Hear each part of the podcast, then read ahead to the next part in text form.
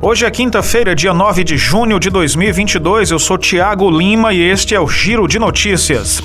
A lista de cobertura obrigatória instituída pela Agência Nacional de Saúde Suplementar é taxativa, conforme decisão em julgamento da segunda sessão do Superior Tribunal de Justiça nesta quarta-feira. Com a decisão, os planos de saúde não são obrigados a cobrir procedimentos que não estão no rol da ANS. Seis dos dez ministros votaram pelo entendimento de que o rol é taxativo. Outros três defenderam que a lista é exemplificativa. A taxatividade do rol significa que apenas aqueles procedimentos que constam na lista da Agência Nacional de Saúde têm a obrigação de serem disponibilizados pelos planos de saúde. Já um rol exemplificativo indica que as empresas que fornecem serviços privados de assistência à saúde devem cobrir procedimentos indicados por um médico, mesmo que não constante neste rol. A justiça acolheu a denúncia que acusa três policiais militares por envolvimento na morte do menino Misael Fernandes da Silva, de 13 anos.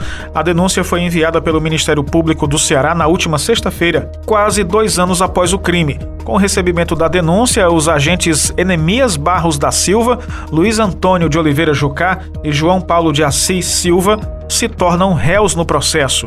Enemias é sargento e foi denunciado pelos crimes de homicídio e fraude processual. Já os outros policiais, Luiz Antônio de Oliveira Jucá e João Paulo de Assis Silva, foram acusados por fraude processual. Defesa dos PMs afirma não ter sido intimada de nenhuma denúncia e de nenhuma decisão que recebeu a denúncia, por isso não poderia se manifestar.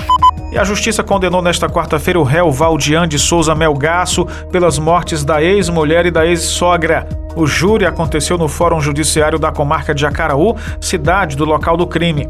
Valdian foi sentenciado a cumprir 80 anos, 8 meses e 22 dias de prisão. A professora Maria de Jesus Veríssimo e a filha dela, a enfermeira Kelly Veríssimo, foram mortas a facadas pelo ex-companheiro da jovem em 2021. Segundo testemunhas, a enfermeira estava morando com os pais e as duas filhas após se separar de Valdian.